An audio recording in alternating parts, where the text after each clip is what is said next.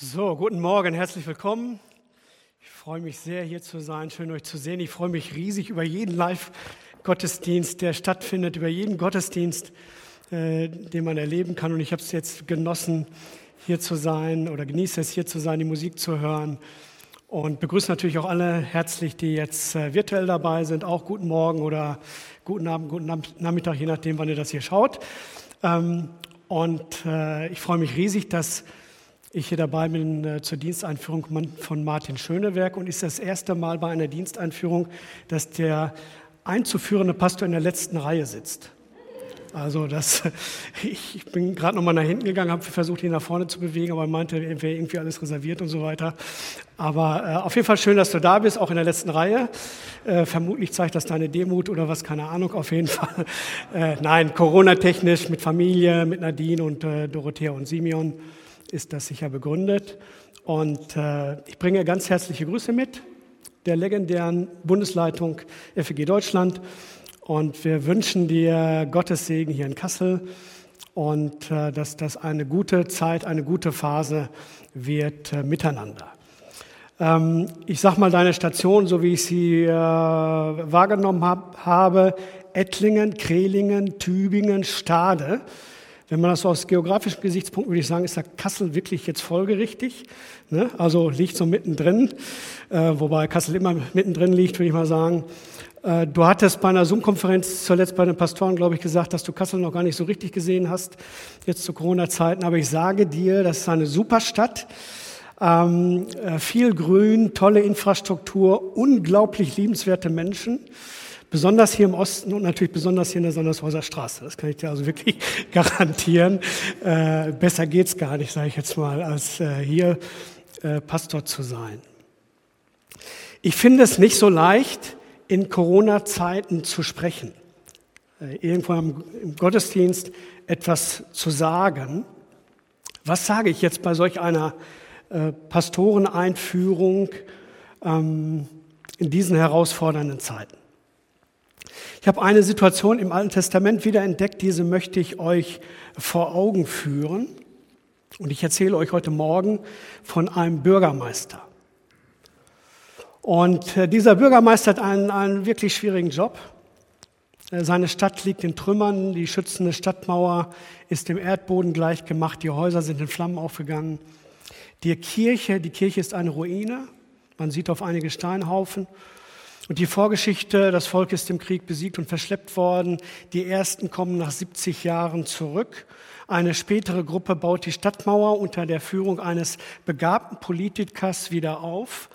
Aber jetzt ist schon, schon lange nichts mehr passiert und unser Mann, er heißt Zerubabel, Bürgermeister von Jerusalem, er steht einer, vor, vor einer großen Herausforderung.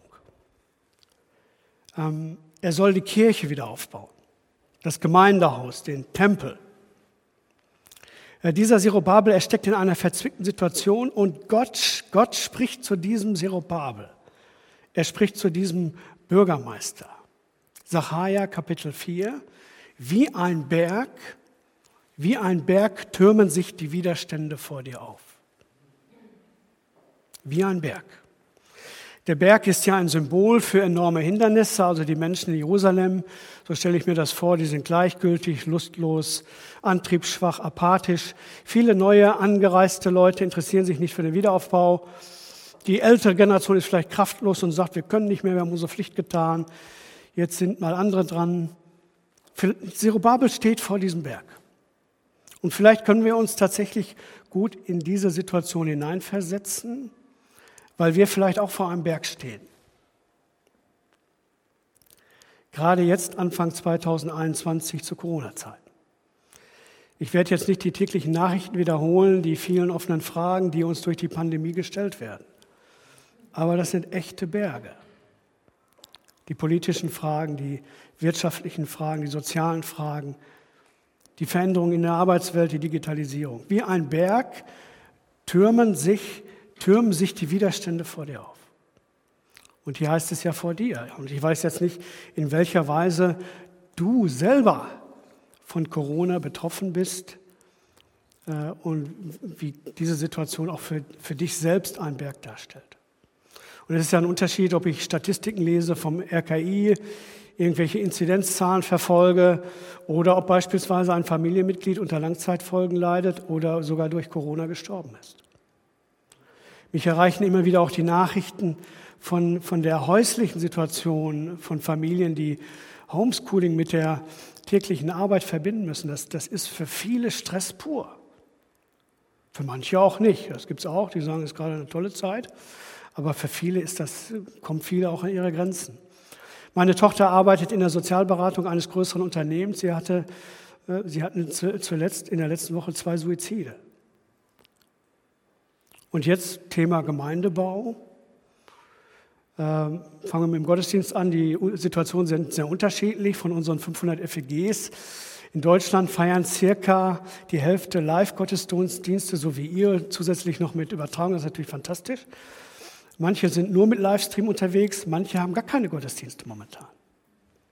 Und egal welches Format, es ist seit Wochen, seit Monaten unglaublich viel Arbeit. Es ist unglaublich viel Arbeit, es kostet viele Nerven. Ähm, und viele fragen sich, wie geht es nach Corona weiter? Manche bleiben bis heute weg. Werden sie wiederkommen? Und überhaupt stellt sich die Frage, wie sieht das Gemeindeleben der Zukunft aus? Was ist der Bauplan? Und wie ist das mit der Gemeinschaft? Ich habe in den letzten Monaten als Bundessekretär so viele Konflikte begleitet wie noch nie zuvor. Manchmal geht es um Corona selbst, manchmal treten Konflikte, die länger verdeckt waren, hervor. Auf jeden Fall werden durch die reduzierte Kommunikation Konflikte verschärft. Und die meisten jetzt wissen auch von den Konflikten, die ihr, die Sie, die ihr hier miteinander auch erlebt habt vor Corona. Und manche spüren, spüren noch was davon. Und für einen Pastor, der jetzt startet, ist das alles eine Herausforderung.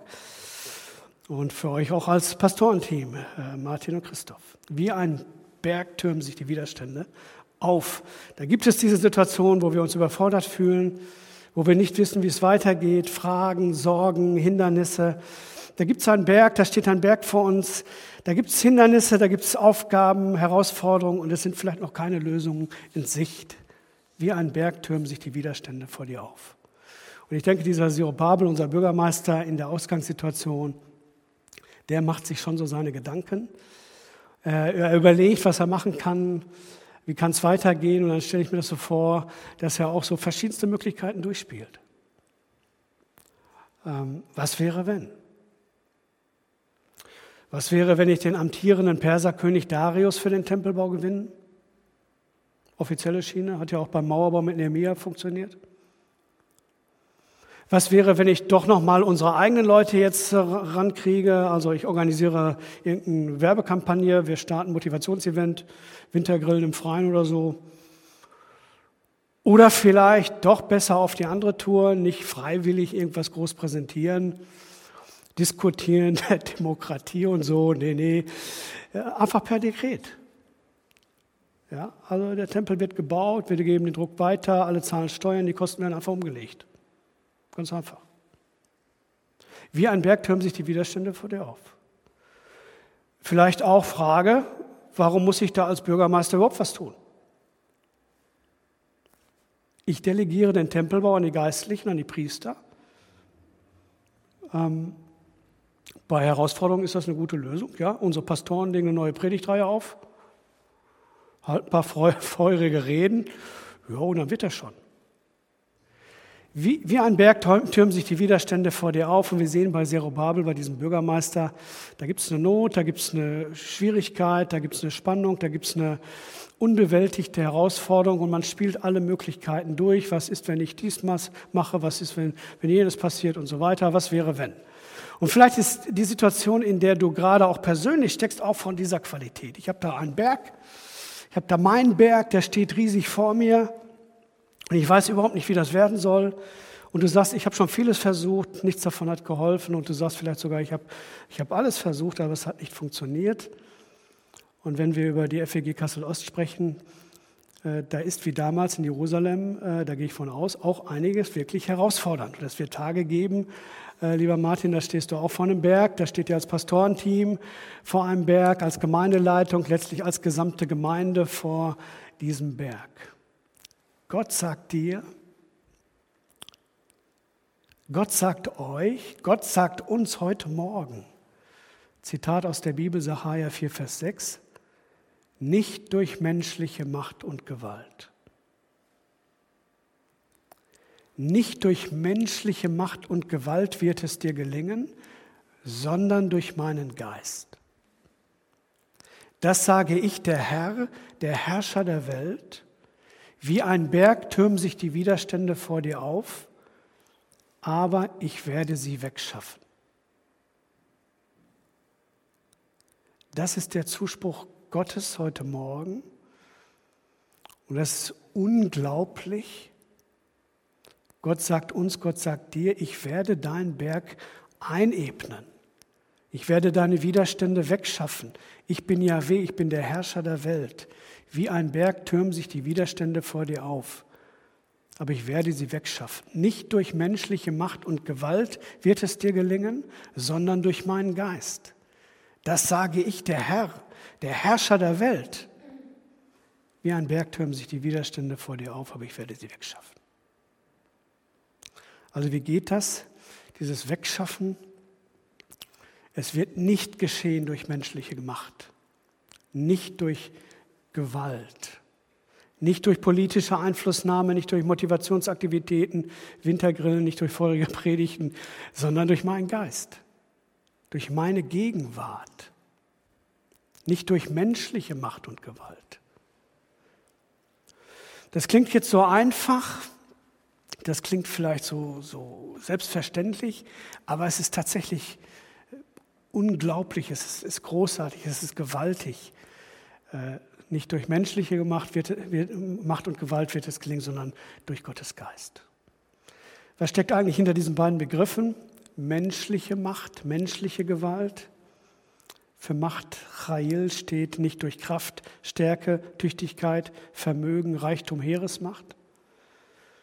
Für Gewalt steht Koach nicht durch Kraft, also nicht durch physische Kraft, auch nicht durch geistige Kraft, nicht durch Tauglichkeit, Tüchtigkeit, Vermögen. Es geht nicht mit Kraft. Es geht nicht ähm, mit meinen, deinen schlauen Ideen. Es geht nicht mit, disziplinierten, mit diszipliniertem Einsatz. Es geht nicht mit der Brechstange. Es geht auch nicht mit Geld.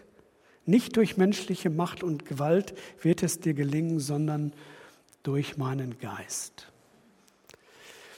Denken wir mal über diesen Kontrast nach. Es gibt einerseits die Möglichkeiten von, von Macht, von Gewalt, von, von unseren eigenen Mitteln.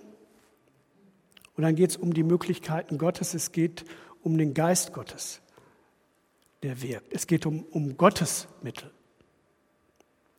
Es ist hilfreich, wenn du als Pastor, lieber Martin, visionäre strategische Fähigkeiten hast, wenn du vielleicht Arbeit gut strukturieren kannst, Ziele erarbeiten kannst, sie umsetzen kannst, wenn du mit deiner Gemeindeleitung gemeinsam deine Gemeinde mitnehmen kannst. Das ist hilfreich, wenn eine Gemeindeleitung auch unternehmerisch denken kann. Die FEGs sind im Ursprung so entstanden. Es macht Sinn, die neuen Möglichkeiten der Digitalisierung klug zu nutzen, aber es gibt diese Gefahr, dass wir denken, wir schaffen es selbst. Wir, wir, wir, glauben, wir, glauben an die, wir glauben an die Machbarkeit. Wir, wir glauben daran, dass wir es selber in der Hand haben. Ich habe ich hab selber früher so gedacht. Als Pastor habe ich gedacht, wenn du, wenn du als Pastor richtig gute Leistung ablieferst, dann geht es auch automatisch mit der Gemeinde gut, gut vorwärts. Ich habe ich hab an diesen Zusammenhang geglaubt. Wenn du als Pastor gut arbeitest, wenn eine Gemeindeleitung gut arbeitet und so weiter, dann wird das automatisch äh, Erfolg bringen und dann gibt es auch äh, automatisch Wachstum, natürliches Wachstum, wie auch immer, keine Ahnung. Ähm, und äh, äh, ich habe gedacht, wenn sich alle irgendwie richtig in der Gemeinde engagieren, wenn wir alle motiviert unterwegs sind, dann, dann wird auch alles besser. Also wenn, wenn, dann. Ich sage mal, heute habe ich eine Ahnung davon. Ich sage mal, heute würde ich sagen, heute weiß ich, dass das so nicht stimmt. Das stimmt nicht. Also die Energiequelle menschlicher Kraft, die ist da und die kann auch beeindruckend sein. Menschliche Kraft ist wirkungsvoll, sie bringt Leistung, aber es gibt tatsächlich einen Unterschied, den man am Anfang nicht sieht. Also ein Vorhaben, das auf eigener Leistung beruht, sieht einem Vorhaben auf der Grundlage des Heiligen Geistes manchmal zum Verwechseln ähnlich. Aber dieser Unterschied, der liegt im Inneren. Die Bibel spricht eben nicht von Leistung, von, äh, nicht von Leistung, sie spricht von Frucht. Und Frucht bedeutet, da wächst etwas wirklich von innen ganz natürlich heran. Das Wachstum geschieht aus der Kraft Gottes. Gott ist es, der etwas tut. Gott ist es, der etwas bewirkt. Gott segnet. Und ich möchte euch miteinander heute Morgen herausfordern, lieber Martin, äh, liebe Gemeinde. Ich möchte euch ermahnen, euch ermutigen, vertraut auf Gott. Vertraut auf Gott, vertraut ihm ganz, vertraut nicht auf die eigene Stärke. Ich werbe um dieses kindliche Vertrauen, dieses einfache Vertrauen. Ich bitte euch, ein, ein Leben aus dem Geist Gottes zu führen, aus der Gnade Gottes. Wir leben von, von seiner Zuwendung, von seiner Barmherzigkeit. Nicht durch menschliche Macht und Gewalt wird es uns gelingen, wird es dir gelingen, sondern durch meinen Geist. Das sage ich, der Herr, der Herrscher der Welt, wie ein Berg türmen sich die Widerstände vor dir auf, aber ich werde sie wegschaffen. Übrigens ist das mit diesen Bergen ja nicht nur eine, irgendwie eine Drohkulisse. Ja?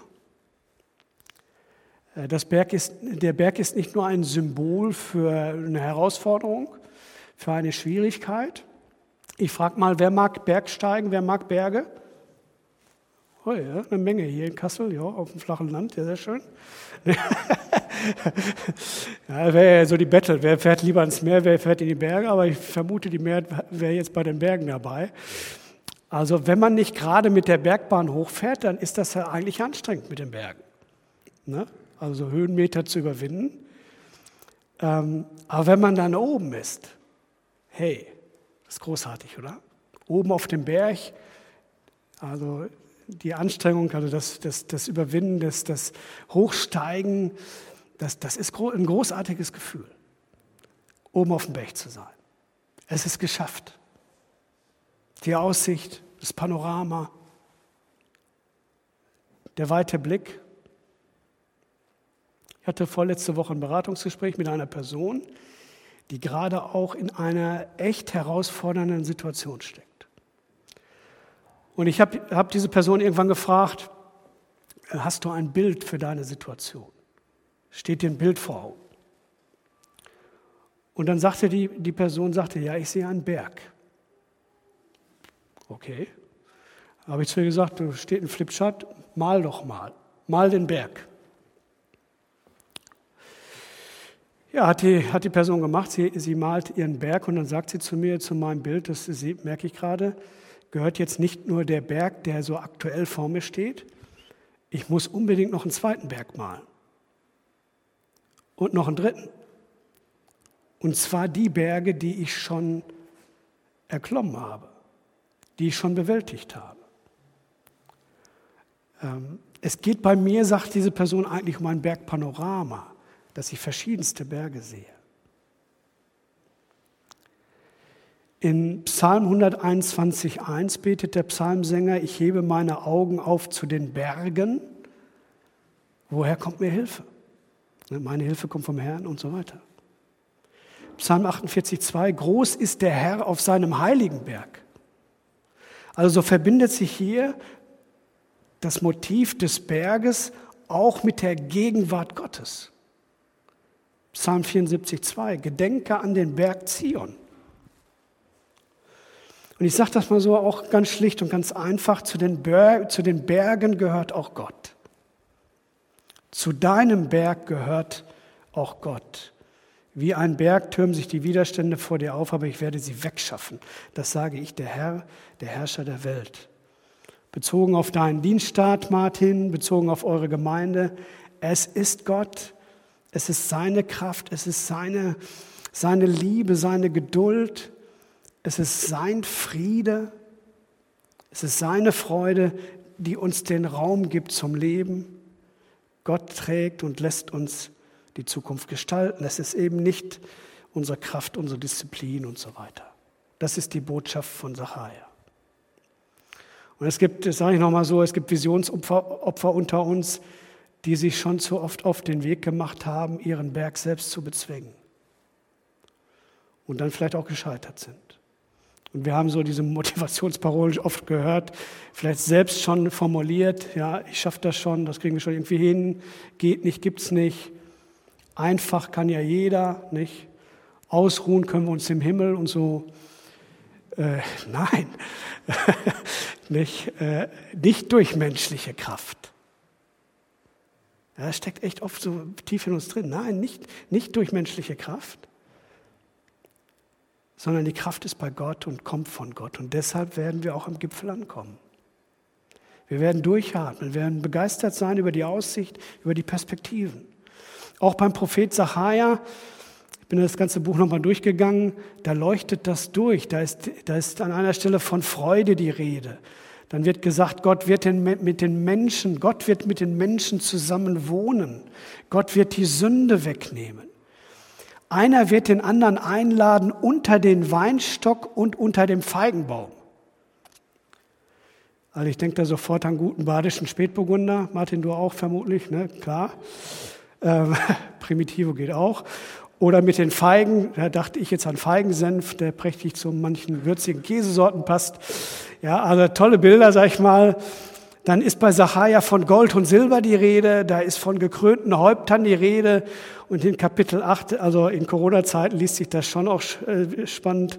Da heißt es, so spricht der Herr, der Herrscher der Welt, es werden wieder alte Menschen auf den Plätzen der Stadt sitzen Männer und Frauen, den Stock in der Hand, auf den sie sich beim Gehen stützen müssen. Ein so hohes Alter werden sie erreichen und auf den Straßen wird es von spielenden Kindern, Jungen und Mädchen wimmeln. Wow. Ein Bild von, von, diesen, von, von Gemeinschaft aller Generationen.